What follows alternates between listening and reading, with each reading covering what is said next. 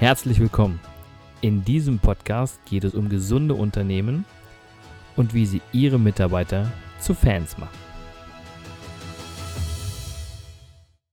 Herzlich willkommen zurück zu meinem Podcast Mitarbeiter zu Fans machen. Und heute mit der Stufe 2 in dem Gesamtsystem, was ich in den letzten beiden Podcasts schon vorgestellt habe. Und hier soll es uns um drei Bausteine gehen, die in einem Unternehmen völlig normal sind und wo die Mitarbeiter unbedingt dabei sein müssen. Und wenn ich die Basis richtig geschaffen habe, werden sie dafür brennen, auch diese Veränderungen mitzugehen. Und welche Veränderungen das sind, das erfahrt ihr jetzt. Die erste Veränderung könnte sein, persönliche Ressourcen zu entwickeln. Was heißt das? Ganz einfach. Der Erfolg eines Unternehmens liegt in der Summe immer in den Erfolgen seiner Mitarbeiter.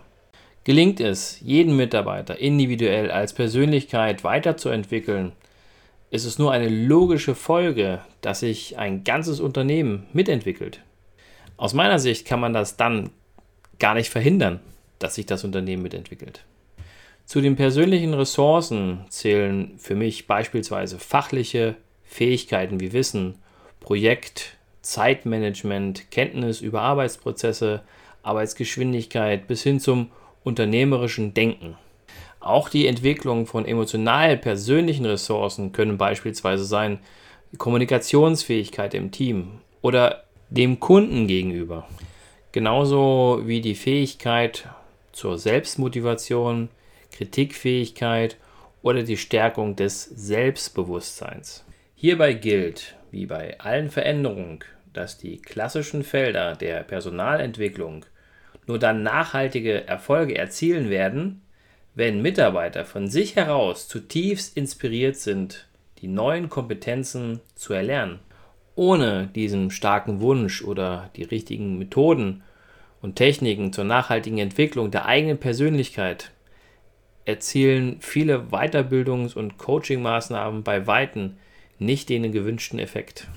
Zudem erzielen Unternehmen in der Personalentwicklung bedeutend größere Erfolge, wenn die Führungskräfte befähigt sind, die Mitarbeiter mit entsprechenden Instrumenten beim nachhaltigen Entwickeln der eigenen Persönlichkeit zu unterstützen.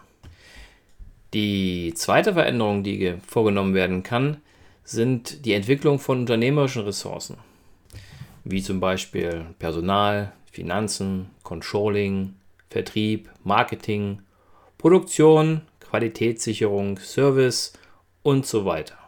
Unabhängig davon, an welchen unternehmerischen Ressourcen du arbeiten möchtest, bedeutet jede Entwicklung am Ende eine Veränderung.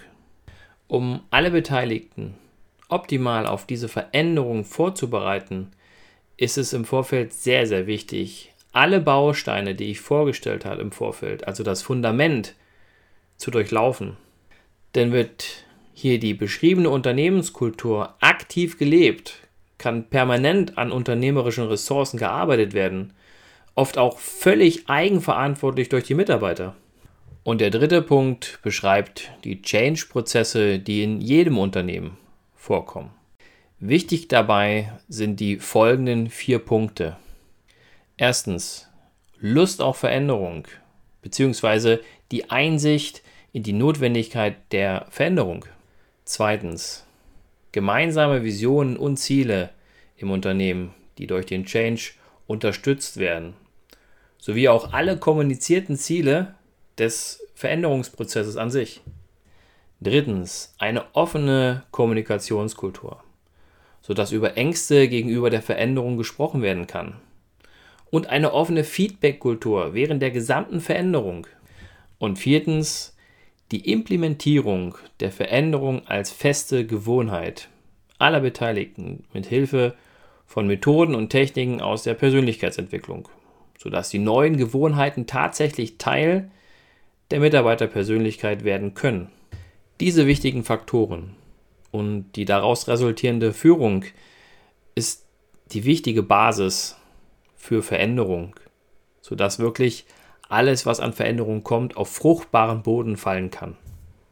Wenn ich es geschafft habe, diese Kultur zu etablieren, dann ist das der Schlüssel zum Erfolg.